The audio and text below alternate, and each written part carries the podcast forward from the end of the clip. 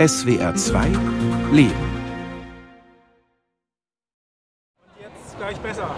Was darf sein? Äh, ich nehme gerne wieder so einen, So ein kleinen Bauern. Bühnli, so einen kleinen Bauern. Zahlreiche Äh, Menschen stehen Schlange vor dem kleinen Stand von Christian Elbi auf dem Hamburger Isemarkt.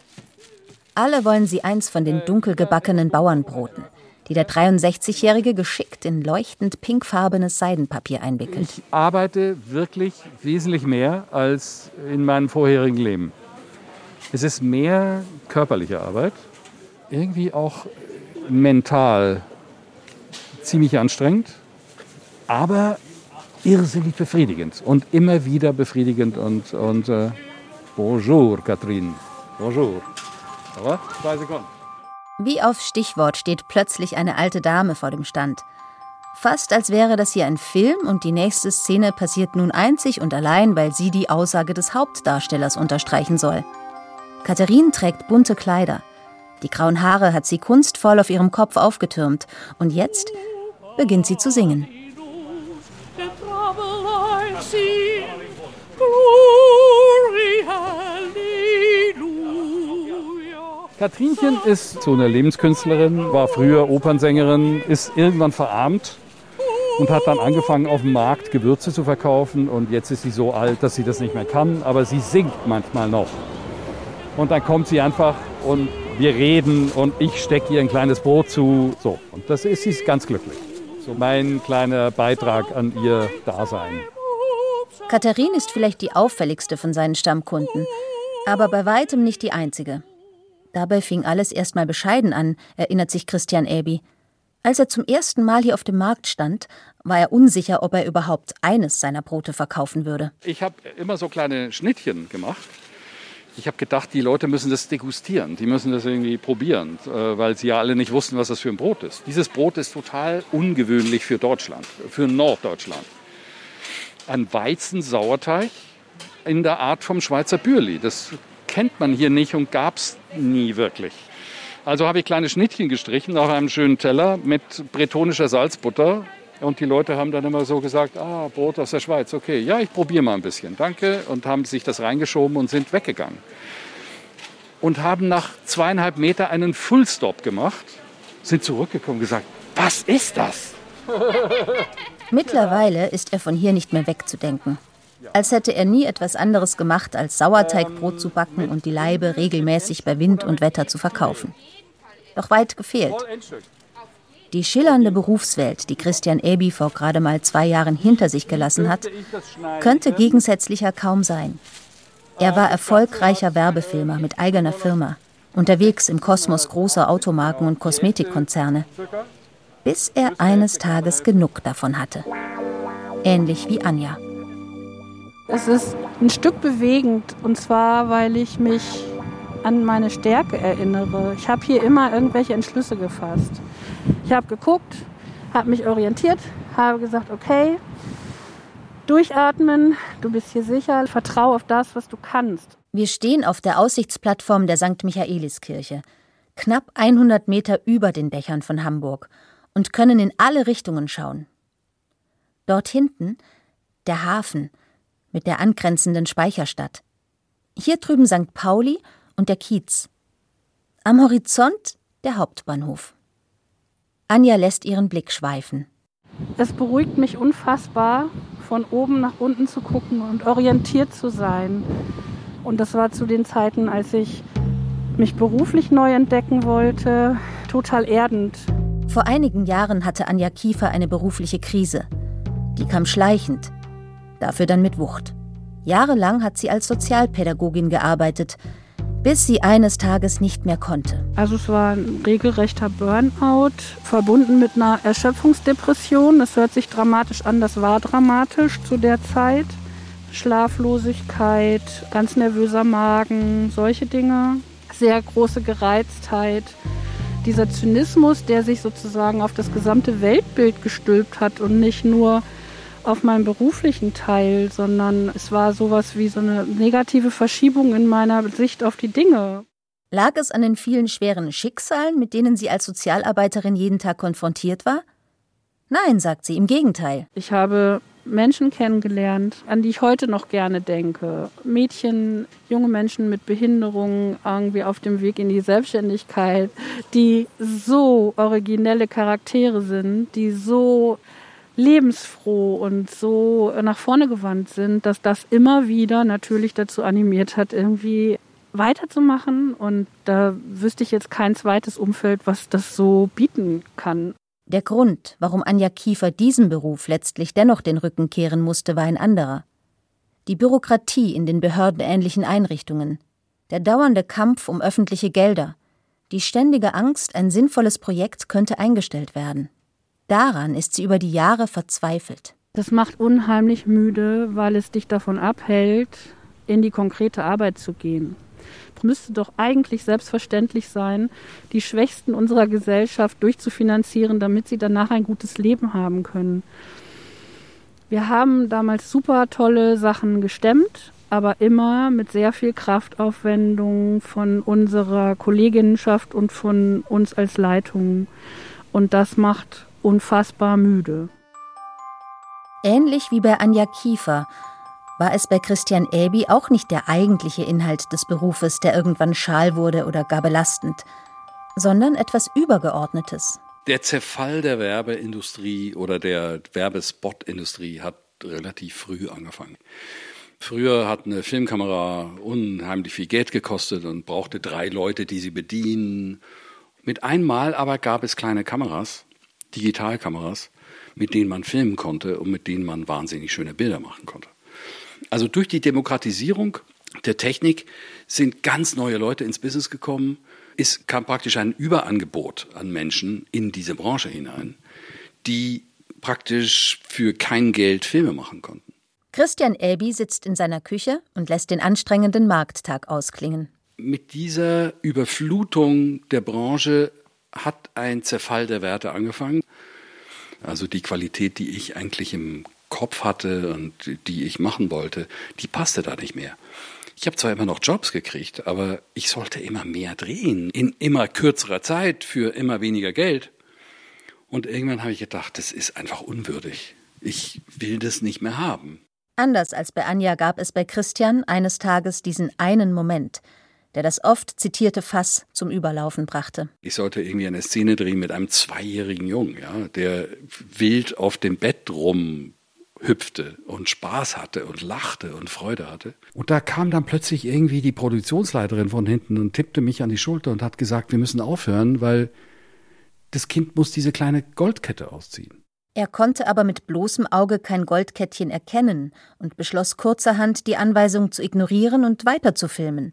Nach Drehschluss sah er sich mit einem aufgebrachten Auftraggeber konfrontiert. Und dann hat er gesagt, das ist ihm noch niemals passiert, dass man ihn so ignoriert hätte und dass man ihn so behandeln würde. Das sei ja unmöglich, wie ich mich verhalten hätte. Es ging da gar nicht um das Kettchen. Es ging einfach darum, dass der Typ einfach sagen wollte, ich bin Kunde hier und ich will das so nicht und bitte nehmt dieses Kettchen ab. Das war dann dieser Streit, der sich dann so hochschaukelte, dass am Abend noch irgendwie mein Produzent beim Abendessen gesagt hat, du, du hast dich da äußerst uncool verhalten. Ich habe die Welt nicht mehr verstanden. Ja? Und das war dann praktisch das Zeichen für mich zu sagen, okay, also das war's definitiv. An dieser Stelle hätte sich für Christian ein großes schwarzes Loch auftun können, doch die Krise blieb aus. Er hatte nämlich zum Zeitpunkt, als er beschloss, mit der Werbung aufzuhören, bereits einen Plan B in der Tasche. Das Lustige war ja, dass gleichzeitig, während das passierte, war ich schon am Backen. Und seit einem halben Jahr habe ich angefangen zu denken, hm, vielleicht könnte man da was machen draus. Ganz zart war die neue Perspektive herangewachsen. Brot backen. Zunächst nur ein Hobby. Es begann damit, dass Christian im fernen Hamburg Sehnsucht hatte nach dem typischen Schweizer Bürli-Brot aus der Kindheit. Ich weiß noch heute, wie das war, wenn ich in diese Bäckerei kam. Knarriger Boden, Linoleum auf dem Boden, ausgetretenen. Und da war diese Klingel, wenn ich die Tür aufmachte und dann trat ich vor zum Tresen und habe ein Brot gekauft. Das wurde immer in eine Brotseide eingeschlagen. In Hamburg gab es leider kein Bürli-Brot. Und so schickte Christian zunächst seiner Mutter in Basel einen Hilferuf. Und da hatte meine Mama plötzlich die Idee, einen Koffer voller Brot in den ICE zu stellen. Erste Klasse erster Sitz. Und dann fuhr dieser Koffer quer durch ganz Deutschland, herrenlos. Und es ist auch nie was passiert. Dieser Koffer ist immer absolut intakt in Hamburg angekommen. Und ich wusste genau, ich habe immer den konspirativen Anruf gekriegt, 1735 kommt dein Brot an. Und ich wusste ja genau, welcher Wagen und ich stand genau am richtigen Ort und der Zug hielt vor mir, die Tür ging vor mir auf. Ich ging zwei Schritte rein, habe diesen Koffer rausgeholt und bin nach Hause und habe dieses Brot in den Tiefkühler gelegt. Das war jedoch keine Dauerlösung. Und so beschloss er selbst zu backen. In einem Holzofen in seiner Garage. Und genau zum richtigen Zeitpunkt, nämlich als er der Werbung überdrüssig wurde, hatte er seinen Teig so weit perfektioniert, dass er sich traute, das Brot auf dem Markt zu verkaufen. Und hier schließt sich der Kreis. Wenig später eröffnet er noch einen kleinen Laden. Das Backen hat er mittlerweile delegiert an einen gelernten Bäcker. Er selbst konzentriert sich aufs Verkaufen. Und heute kann er ganz gut davon leben. Hat er vor allem auch Glück gehabt? Naja, Glück, ja. Glück braucht man natürlich immer ein bisschen. Glück ist immer ein Teil davon. Man kann immer auch ein bisschen selber was tun für sein Glück. Wenn man im Sessel sitzen bleibt und irgendwie sich nicht bewegt, dann kommt kein Glück auf dich zu. Aber wenn du natürlich gewisse Entscheidungen triffst und die vielleicht ganz gut sind in deinem Leben, ich glaube, dann fliegen dir auch neue Dinge zu, die man dann Glück nennen kann. Womit er dann am Ende aber doch ziemliches Glück hatte, sei das Timing gewesen. Er war geschieden, seine Kinder waren fast erwachsen und gingen ihre eigenen Wege, und so beschloss er, das Haus zu verkaufen und sich leicht zu machen, wie er es ausdrückt. Also ich habe mein Haus liquidiert. Ich habe praktisch bis auf ein Drittel alles veräußert, verschenkt, weggegeben, weggeschmissen und habe selber einen kleinen Koffer dabei gehabt und bin in ein Zimmer gezogen bei einer Freundin. Ja, das war praktisch meine Reduktion. Und das war schon eine unglaubliche Erleichterung. Ja, das war schon, da fühlte man sich schon sehr, sehr leicht, mit einem Koffer unterwegs zu sein. Es war praktisch wie auf eine Reise gehen. Während Christians Reise ihn also weit wegführt von der schillernden Welt der Werbung und des Marketings, steuert Anja geradewegs darauf zu. Bis sie hier ihre neue berufliche Heimat findet, wird es jedoch noch ein bisschen dauern. Erstmal kommt sie wegen ihres Burnouts in eine Reha-Klinik. Die Ärzte raten ihr nach zahlreichen Untersuchungen, sich eine andere Arbeitsstelle zu suchen. Damals war Anja 41. Die Chance, die sich hier auftat, konnte sie im ersten Moment noch nicht sehen. Es war eher so, als würde ihr ein Arm amputiert, sagt sie, und lehnt sich nachdenklich auf der Parkbank zurück. Mein Leben war immer leistungsbezogen. Ich habe super gerne immer gearbeitet, tue ich bis heute. Es macht mich hochgradig zufrieden, irgendwas zu bewirken. Und wenn du alles das, was du bisher geleistet hast, nicht mehr tun dürftest, äh, also ich habe reagiert mit einem dreitägigen Migräneanfall, in dem ich ausschließlich geschlafen habe und dachte, ich müsste irgendwas komplett neu lernen. Wahrscheinlich. Falsch gedacht, wie Anja heute weiß. Ähnlich wie Christian Äbi hatte nämlich auch sie bereits etwas gelernt und erschaffen, nebenher, spielerisch, das später eine magische Anziehungskraft auf potenzielle Arbeitgeber ausüben sollte. Seit Jahren schon schreibt Anja in ihrer Freizeit einen Hamburg-Blog. Das Hobby entstand, weil ich, als ich noch als Sozialpädagogin gearbeitet habe, dachte, ich müsste einen Ort für mich schaffen, an dem ich nur schöne Dinge tue. Und dann ist mir das Fotografieren eingefallen. Und weil ich ja nun neu in Hamburg war, habe ich einen Blog aufgemacht und habe überlegt, was für mich das Allerschönste an Hamburg ist. Und das ist einfach das Geräusch, was Schiffe machen. Und dann war der Titel des Blogs schnell gefunden also das Tuten der Schiffe. Und das sollte mein heiler digitaler Ort für das sein, was ich alles in Hamburg aufsammelt an schönen und neuen Eindrücken und Vielfalt. Die nötigen digitalen Skills hatte sich Anja mit Hilfe von Online-Kursen und YouTube-Tutorials beigebracht und bald wird sie mit ihrer Seite zur gefragten Lifestyle-Bloggerin. Was sie zu dem Zeitpunkt noch nicht ahnt, das Bloggen entpuppt sich als Eintrittskarte zu einer neuen Arbeitswelt, die Anja zuvor nie in Betracht gezogen hätte. Werbung und Marketing.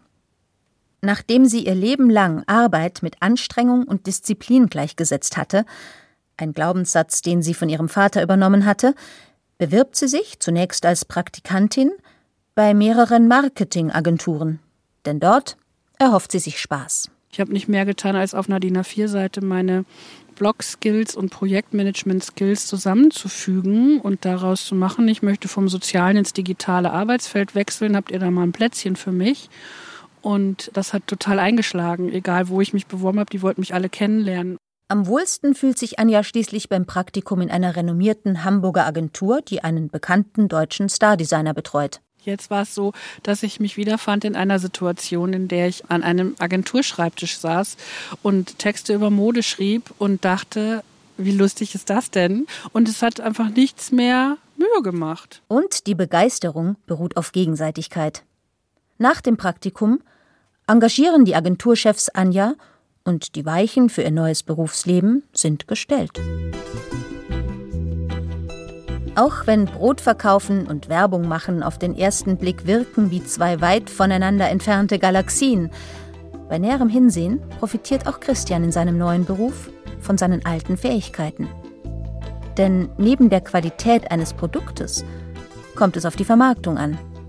Wir sind gerade dabei, das hippe Restaurant von Fernsehkoch Tim Melzer zu betreten.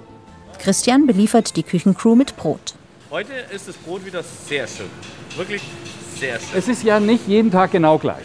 Wieder draußen vor dem Restaurant erklärt mir Christian, dass seine Kunden häufig davon angetan seien, dass er genau dieses eine Brot anbiete. Nur dieses Brot, ohne Firlefanz. Wobei, ich mag es so lieber, als wie mal ist es richtig, ja, wenn so Und hierin bestehe auch das Konzept. Maximale Reduzierung. Eine Marketingstrategie, die sich Christian bei einem Autobauer abgeschaut hat. Bei dem mit den winzigen quadratischen Fahrzeugen. Ich habe natürlich immer Filme gemacht und habe 30 Jahre lang mitgekriegt, was wichtig ist. Also einfache Messages, einfache Botschaften, klare Botschaften. Du musst genau wissen, wer du bist. Du musst wissen, was du willst. Und ich wusste, ich will es ganz einfach halten, weil mehr kann ich gar nicht. Es gäbe aber noch eine zweite wichtige Komponente, sagt Christian. Die Verpackung. Für ihn war klar, die sollte ein Alleinstellungsmerkmal werden. Christian entscheidet sich für die pinkfarbene Brotseide und wird nach langem Suchen fündig bei einem kleinen Händler in Südfrankreich. Und dann habe ich das bestellt und habe das in das pinke Papier eingewickelt und die Leute sind durchgedreht wegen diesem Papier. Durchgedreht. Die haben gesagt, nein, das ist ja unglaublich, das ist ja eine Farbe, das wird man ja nicht erwarten. Und das hat sich herausgestellt als die einfachste Art von Branding, die man sich nur vorstellen kann. Kein Aufdruck, nichts, einfach nur diese Farbe. Doch auch wenn Christian und Anja beide ihr berufliches Glück gefunden haben, ihre Geschichten sind keine rosaroten Hollywood-Stories mit Happy End. Im Gegenteil, auch die neuen Jobs haben Ecken und Kanten. Es gab einmal die Situation, ich saß irgendwie beim Abendessen eingeladen von meinen Nachbarn. Da ruft mich plötzlich mein Bäcker an und sagt, mein Vater ist gestorben. Ich fahre heute Abend los zurück nach Bielefeld. Und dann wusste ich, ich muss selber backen. Also war das natürlich besonders hart. Ne? Also ich habe kaum geschlafen und bin dann sofort in die Backstube und habe gebacken, was das Zeug hält. Und habe dann am Markt verkauft, was ich gebacken habe. Und am nächsten Tag habe ich das nochmal gemacht und bin nochmal morgens um drei in die Backstube und habe nochmal gebacken und den Teig gemacht für den nächsten Tag. Und am Ende dieses zweiten Tages war ich physisch so kaputt, so kaputt, wie ich glaube ich in meinem Leben noch nie kaputt war. Ich habe wirklich gemerkt, okay, jetzt bin ich da am Ende einer Straße angekommen, die bedeutet, okay, meine Energie hört genau da auf, genau hier. Also bei sehr, sehr jungen, sehr knackigen Models mit den gängigen gefragten Standardmaßen wäre der Chef sicherlich gerne schon mal während der Umkleidephase in unser Requisitenzimmer gekommen und hat sowas auch verlauten lassen. Ich konnte das immer mit Humor drüber und dem irgendwie entgegnen bislang. Aber es ist komplett verboten aus der Welt, aus der ich komme und da, da tut es auch niemand. Und das ist komplett neu. Allerdings habe ich jetzt auch viele Jahre vorher in einem sehr frauenlastigen Arbeitsumfeld gearbeitet, in der auch Feminismus als Lebenshaltung sozusagen vorrangig war.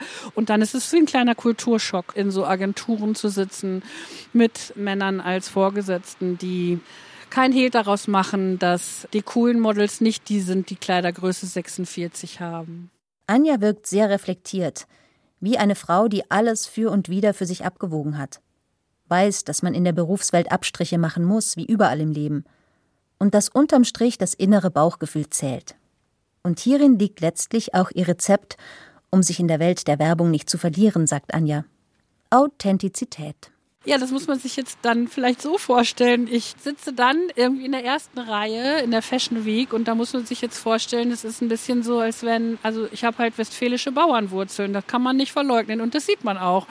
Das macht mir auch wirklich gar nichts, es passt nur einfach überhaupt nicht in High-Fashion-Mode und sich dann dahin zu setzen, ganz selbstverständlich in einem weißen T-Shirt, Jeans und Blazer und mittendrin zu sein und mit diesen Leuten auch zu reden oder diesem Mann von diesem Star-Designer, der irgendwie ein ganz bezaubernder Typ ist, auf Augenhöhe.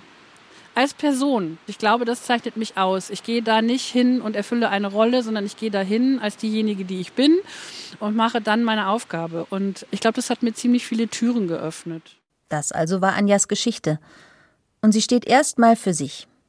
Aber was davon ist universell, kann vielleicht sogar anderen Menschen helfen, die beruflich in eine ähnliche Sackgasse geraten sind.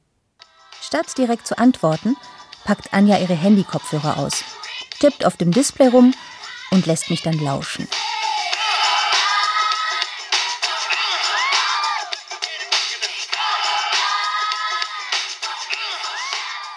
Das habe sie oft gehört während ihrer Krise. es ist keines der rühmlichsten Musikstücke der Weltgeschichte, aber es ist ähm, Free Your Mind and the Rest Will Follow. Also das ist sozusagen die Liedzeile, die mich daran anspricht. Mach dich frei im Kopf und du kannst darauf wetten, dass sich neue Dinge einstellen werden. Wenn du dich anfängst, mit neuen Leuten zu umgeben, werden neue Dinge passieren. Wenn du anfängst, den Kopf aufzumachen, werden neue Gedanken fließen. Ich glaube, es gibt nicht immer die Chance darauf, sich komplett neu zu erfinden. Ich glaube aber, es gibt Teilbereiche, die sich umgestalten lassen und der Glaube daran, dass mehr in einem steckt, durch das, was man im Leben schon gemacht hat, als mir zum Beispiel auf den ersten Anhieb eingefallen wäre, darauf sollen die Leute gucken. Und dann wird es mit der Lebensfreude auch wieder. Jetzt gleich besser. Was darf sein? Äh, ich nehme gerne wieder so einen, So ein kleinen Bauern. Bühli, so einen kleinen Bauern. Äh, lieber etwas dunkler. Kurz vor meiner Rückreise nach Baden-Baden besuche ich Christian Elbi nochmal auf dem Isemarkt. Beim Abschied erzählt er mir etwas, das mich sehr berührt. Er berichtet von einer erstaunlichen Begleiterscheinung seines neuen Berufs. Eine, die man sich nicht erarbeiten kann mit Fleiß oder Ehrgeiz. Eine, die vielleicht dann eintritt, wenn man von Herzen das Richtige tut. Ich war die 25 Jahre vorher in Hamburg zu Besuch, muss ich fast sagen. Also ich habe zwar hier gewohnt, habe ein Haus gehabt, habe eine Familie gegründet und Kinder zur Schule geschickt, aber ich habe sehr viel international gearbeitet und habe nie so richtig Wurzeln geschlagen. Seitdem ich hier auf dem Markt stehe, lerne ich unglaublich viel Menschen kennen, die hier groß geworden sind, die Hamburger sind, Norddeutsche, Kollegen, Marktkollegen. Ich bin den Hamburgern sehr nahe gekommen hier auf dem Markt und habe sie lieben gelernt und habe diese Stadt lieben gelernt. Ich habe ja zusätzlich auch auf den Märkten jedes Wetter mitmachen müssen und da musste mich mit dem Wetter arrangieren. Ja, das ist auch so etwas gewesen, wo ich früher dachte, also in Hamburg wirst du nie bleiben, weil das ist schreckliches Wetter. Seitdem ich hier auf dem Markt stehe, arrangiere ich mich mit dem Wetter. Selbst mit dem Wetter arrangiere ich mich. Ja? Also ich bin hier wirklich plötzlich zu Hause. Seit 25 Jahren zum ersten Mal bin ich hier zu Hause.